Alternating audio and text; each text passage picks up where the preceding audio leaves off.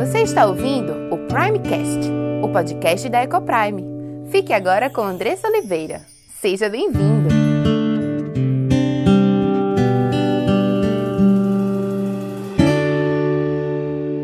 Olá, meu nome é Andressa Oliveira filha e serva do Deus Altíssimo, esposa de Gabriel, mãe de Diego, Cauã e Aimee, educadora e diretora da EcoPrime International Christian School. Tenho aprendido que Deus nos ensina sobre casamento, criação de filhos e educação cristã. Tenho estudado e conhecido dia a dia qual o plano perfeito de Deus para a sua igreja. E todo esse conhecimento tem trazido uma linda transformação em nossa casa entre meu marido e eu, entre nós e nossos filhos.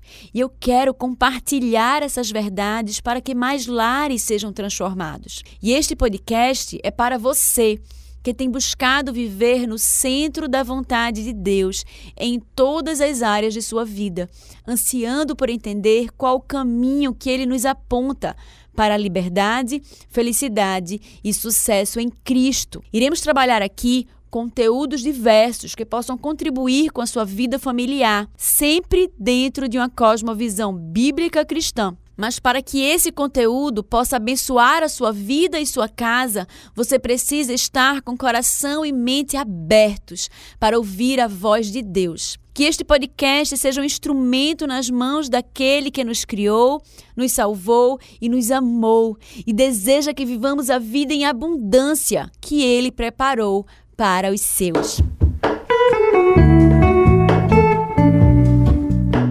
Qual é o seu papel na vida do seu filho? Cuidar, amar, proteger e ensinar. A gente tem falado sobre isso. Mas eu queria parar e pensar com você. Ensinar o quê? Quando eu estava construindo aqui esse, esse estudo, na hora que eu fiz essa pergunta, automaticamente eu me lembrei de Deuteronômio 6. O que é que Deuteronômio 6 fala? E é muito impactante essa palavra. Então preste atenção aqui junto comigo. Ouve Israel, o Senhor nosso Deus é o único Deus. Amarás, pois, o Senhor de todo o coração, de toda a tua alma e de toda a tua força. E estas palavras que hoje te ordeno estarão no teu coração, e as ensinarás a teus filhos, e delas, dessa palavra falarás, assentado em tua casa, e andando pelo caminho, e deitando-te e levantando-te. Também as atarás por sinal na tua mão, serão por frontais entre os teus olhos, e as escreverás nos umbrais de tua casa e nas tuas portas. Quando, pois, o Senhor teu Deus te introduzir na terra que jurou a teus pais, Abraão, Isaque e Jacó, que te daria com grandes e boas cidades que tu não edificaste, e casas cheias de todo bem que tu não encheste, e poços cavados que tu não cavastes, vinhas e olivais que tu não plantaste, e comeres e te fartares, guarda de que não te esqueças do Senhor que te tirou da terra do Egito, da casa da escravidão. O Senhor teu Deus temerás e a ele servirás, pelo seu nome jurarás. Não seguireis outros deuses, os deuses dos povos que houver ao redor de vós, porque o Senhor teu Deus é um Deus zeloso no meio de ti, para que a ira do Senhor teu Deus se não acenda contra ti e te destrua sobre a face da terra. Diligentemente, não tentareis o Senhor vosso Deus como tentastes em Massá. Diligentemente guardareis os mandamentos do Senhor vosso Deus, como também os seus testemunhos e seus estatutos que te tem mandado. E farás o que é reto e bom aos olhos do Senhor, para que bem te suceda e entres e possuas a boa terra a qual o Senhor jurou dar a seus pais, para que lance fora todos os teus inimigos de diante de ti, como o Senhor tem falado e quando teu filho te perguntar no futuro, dizendo: Que significam os testemunhos, estatutos e juízos que o Senhor nosso Deus nos ordenou?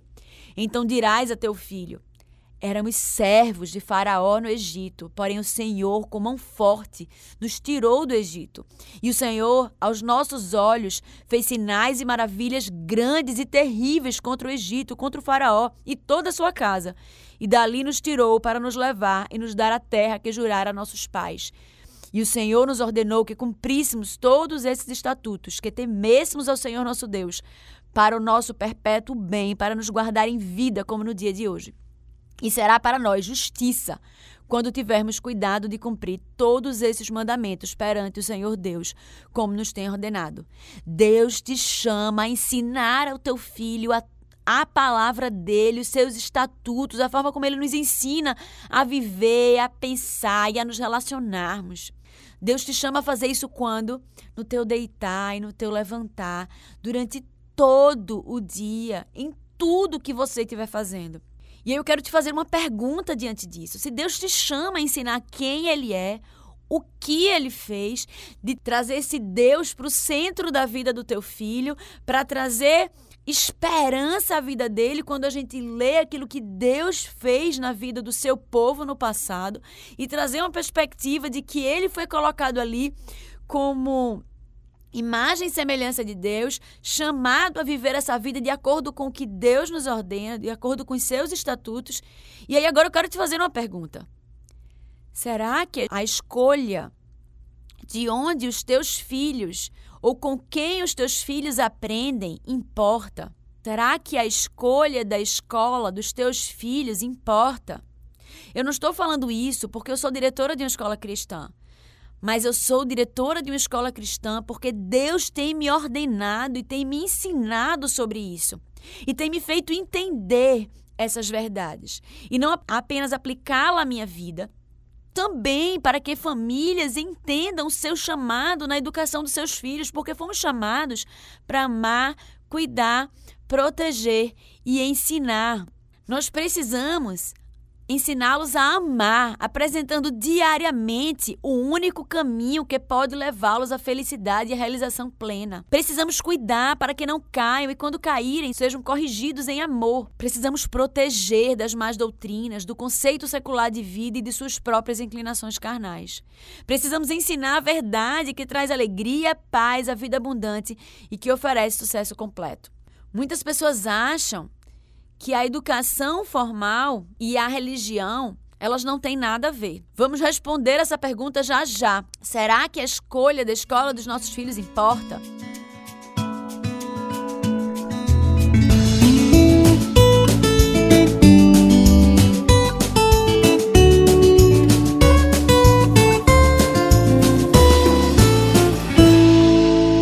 Vamos abrir a nossa Bíblia em Tiago 3, 11 e 12. Tiago 3, 11 e 12. Se você tiver com sua Bíblia aí perto, no celular ou fisicamente, se você puder abrir, abra para que possamos ler a palavra do Senhor conjuntamente.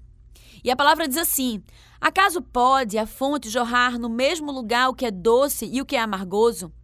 Acaso, meus irmãos, pode a figueira produzir azeitonas ou a videira figos? Tampouco fonte de água salgada pode dar água doce. Hoje iniciaremos uma nova série de estudos que terá como tema a educação cristã. Gostaria que conhecessem mais sobre o que é educação e por que educamos da forma como educamos. O texto que lemos agora, em Tiago, não fala diretamente sobre educação, da forma como pensamos em educação hoje. No entanto, apresenta um princípio importantíssimo que com certeza permeia grande parte do ensino. Tiago, ele está falando aqui sobre a língua e nos relembra que nossas atitudes, obras e palavras são um produto direto, um fruto daquilo que nós somos. O que fazemos e o que falamos é determinado pelo que somos.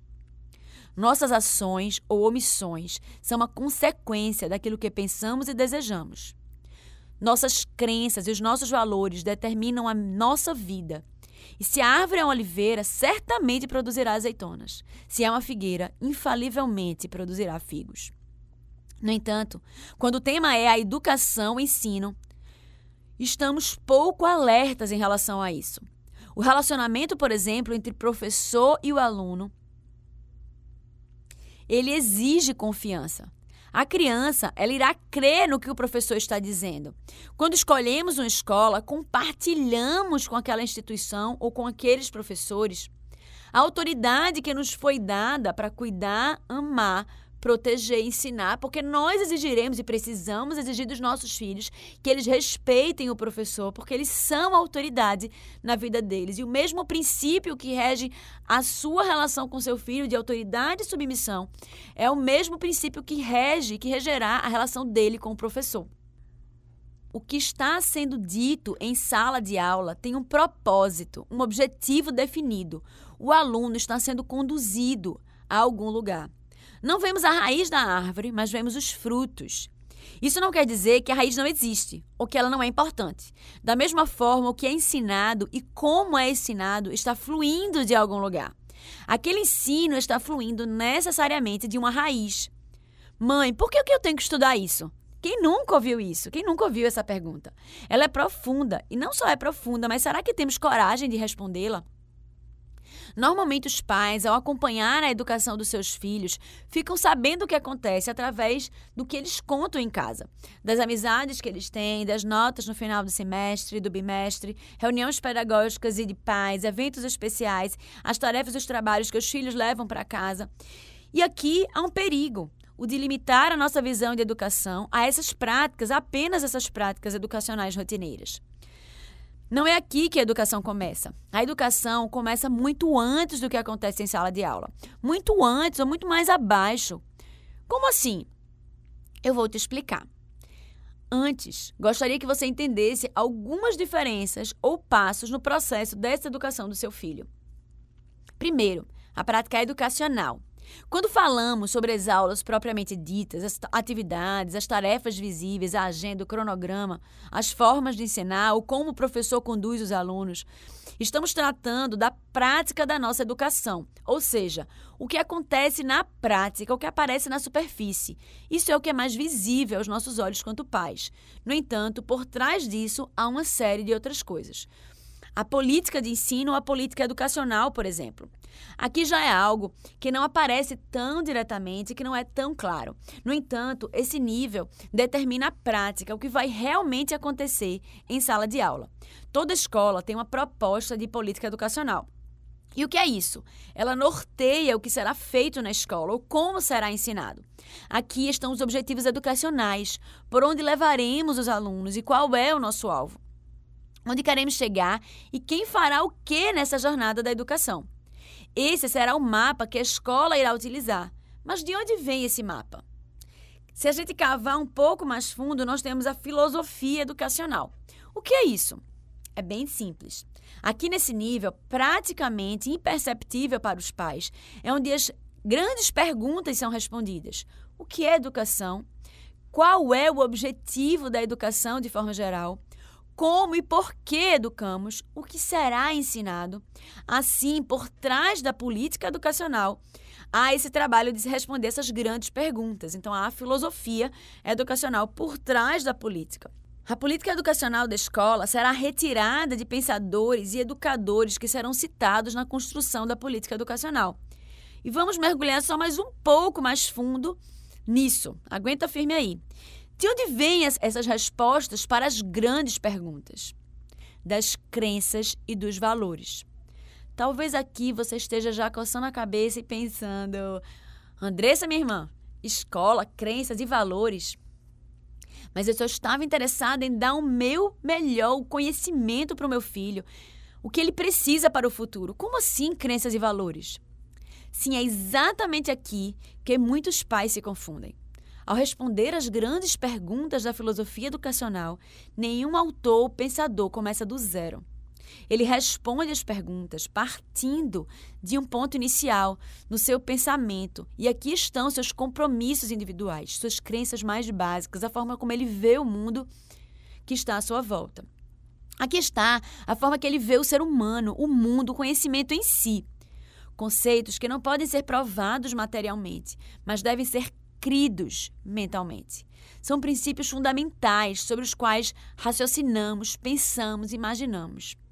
Resumindo, eu faço o que eu faço na sala de aula, na prática, pois tenho objetivos e responsabilidades bem definidos, que é a nossa política, e esses objetivos são traçados ao responder às grandes perguntas, que é a filosofia.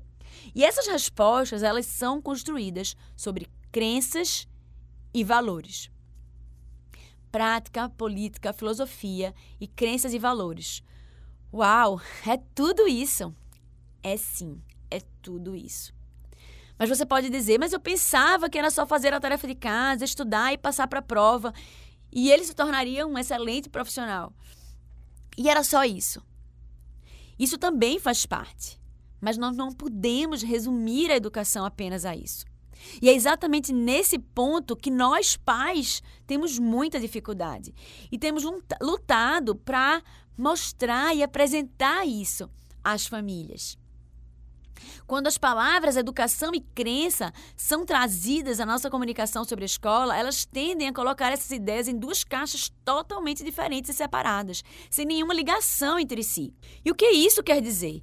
Bem, isso quer dizer exatamente o que Tiago nos fala: de uma fonte amarga não sairá água doce. Jesus falou sobre isso em vários lugares, como por exemplo, porque a boca fala do que o coração está cheio. O homem bom tira do tesouro bom coisas boas, mas o homem mau do mau tesouro tira coisas mais. Lá em Mateus 12, 34 e 35. Sendo assim, ao olharmos para uma criança e vermos que ela ainda não é o que ela terá que ser no futuro, as perguntas começarão a surgir. O que ela deve ser no futuro? Como a conduziremos até lá? O que ela precisa para chegar lá? O que é uma boa vida para o adulto? E para a comunidade onde ela viverá? E aqui começaremos a buscar respostas para essas perguntas que serão construídas sobre as nossas crenças fundamentais. O que era um ser humano? De onde ele veio? Qual é o objetivo de uma vida humana? O que é uma boa vida? É sobre esses fundamentos que construiremos a nossa educação. Todos nós desejamos que nossos filhos sejam adultos felizes com uma vida plena, que vivam, desempenham o máximo das suas capacidades, que promovam bem onde estiverem dediquem suas vidas a algo que os satisfaça totalmente. Quem não quer isso para os seus filhos? Educação sempre foi o esforço de promover isso, de conduzir filhos até esse ápice, esse auge de vitalidade e felicidade. Mas é exatamente aqui, e isso que eu quero que entendam hoje, que nossas crenças farão toda a diferença. O que é essa boa vida para a qual estamos conduzindo os nossos filhos? Será que alguém que crê que seu filho é um ser à imagem e semelhança de Deus responderá da mesma forma que alguém que crê que seu filho é apenas um animal mais evoluído? Será que alguém que crê que seu filho tem uma alma eterna e que nunca deixará de existir responderá da mesma forma que aquele que vê seu filho como apenas um corpo físico, um conjunto de reações químicas? Será que o educador que crê que seu filho foi feito para ser feliz em Deus, conhecê-lo e gozá-lo para sempre, dará a mesma resposta que alguém que acha que o objetivo da vida se resume a ter uma vida confortável aqui?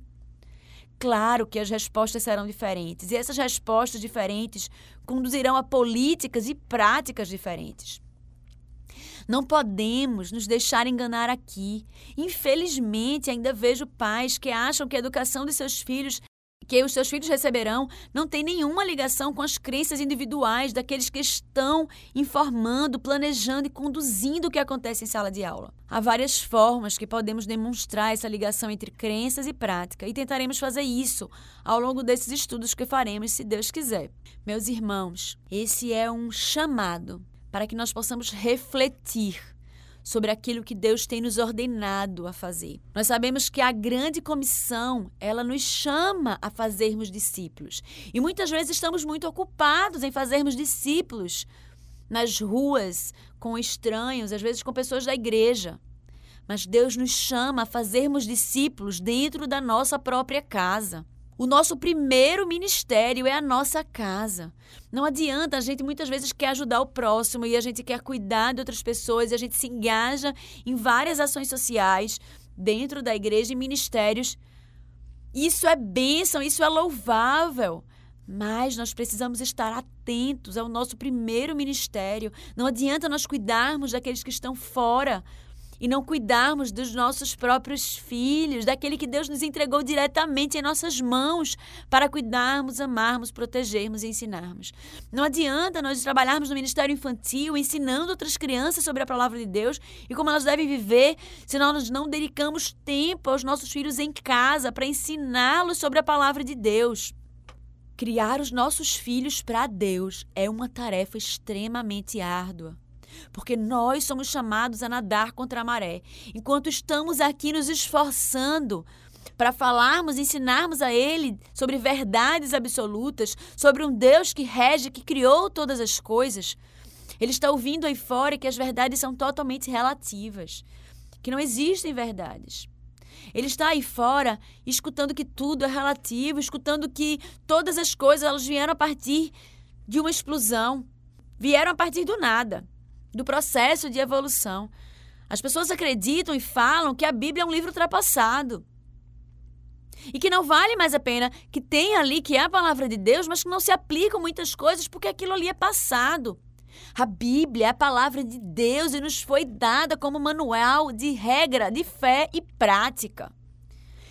É para nós lermos a palavra de Deus e ouvirmos como se fosse o nosso próprio Deus, nos dizendo em alto e bom som o que nós devemos fazer e como nós devemos viver. E como nós devemos educar e ensinar aos nossos filhos. Deus te chama a educar o teu filho todos os dias da tua vida, no deitar e no levantar e andando pelo caminho.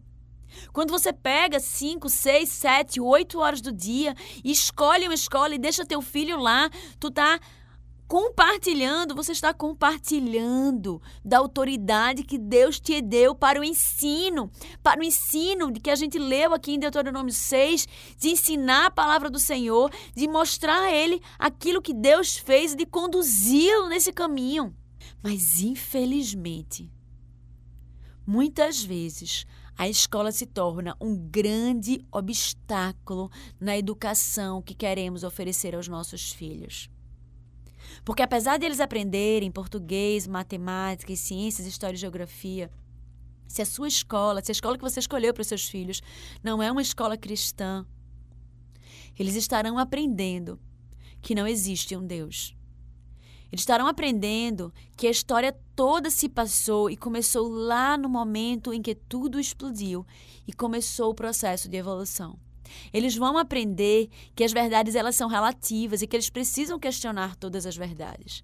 Eles vão aprender que a Bíblia é apenas um livro de história, talvez, ultrapassado, cujas verdades não se aplicam mais aos dias de hoje.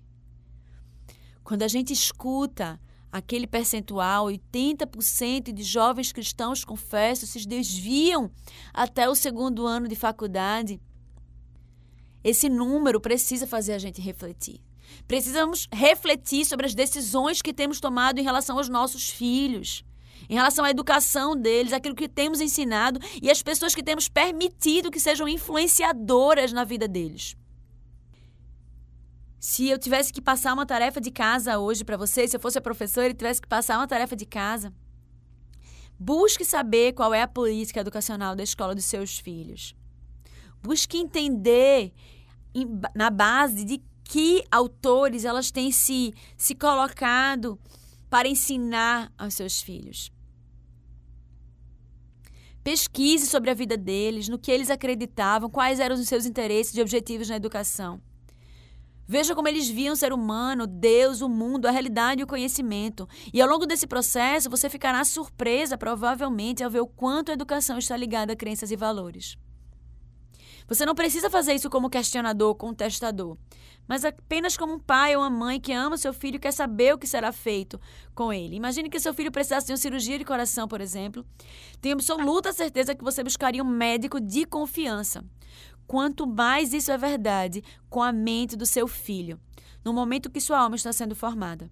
É a alma do seu filho, do seu próprio filho. Você tem que saber o que será feito com ele. Como você pode dizer que fé e educação são coisas diferentes e não se misturam quando você mesmo não sabe por que fazem o que fazem com seu próprio filho, mas apenas crê, acredita e tem fé que sabem o que estão fazendo e o que é certo? Mas, por favor, não me diga que você não tem tempo. Quando nossos filhos estão doentes, arranjamos tempo para levá-los ao médico. Isso é correto. E quando falamos da vida espiritual e intelectual das nossas crianças, isso é ainda mais importante. Arranje um tempo, esse é o seu dever de casa para hoje. As escrituras elas nos dizem: herança do Senhor são os filhos, o fruto do ventre, seu galardão. Nossos filhos não são nossos, são do nosso Senhor Deus. Somos apenas instrumentos nas mãos dele para formá-los e educá-los. Iremos prestar conta do que fizemos com eles diante do Senhor. Que sejamos fiéis a ele no desempenho desta grande missão, deste grande chamado que ele nos faz de cuidar, amar, proteger e ensinar. E eu queria repetir a vocês uma coisa que eu falei no início lá do nosso estudo. Precisamos ensinar os nossos filhos a amar, apresentando diariamente o único caminho que pode levá-los à felicidade e à realização plena. Precisamos cuidar deles, dos seus corações, para que não caiam. E quando caírem, que eles sejam corrigidos em amor. Precisamos protegê-los das más doutrinas, do conceito secular de vida e de suas próprias inclinações carnais. Precisamos ensinar aos nossos filhos a verdade que traz alegria, paz, vida abundante e que é a única verdade que pode oferecer sucesso completo. Eu não estou advogando que a gente vai ensinar apenas, que a gente vai deixar de lado a matemática, português, ciência, história e geografia.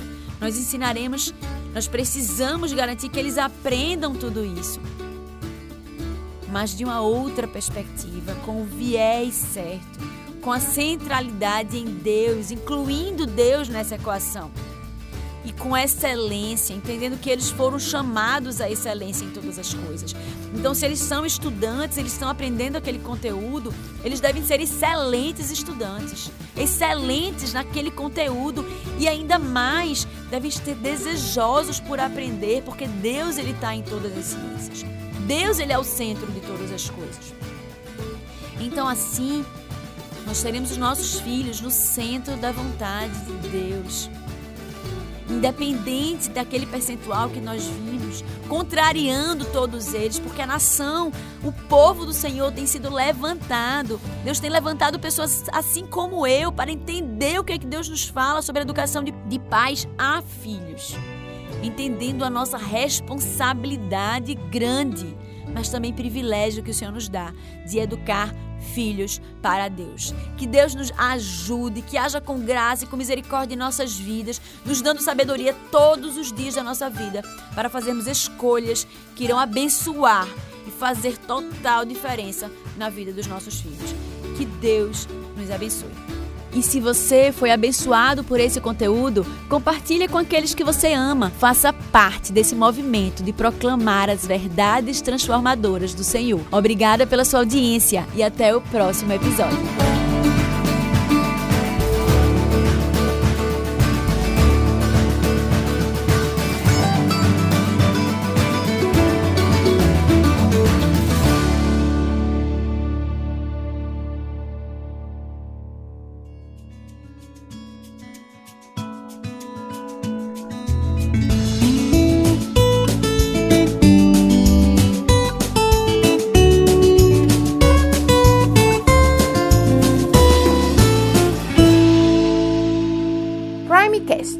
Podcast da Ecoprime.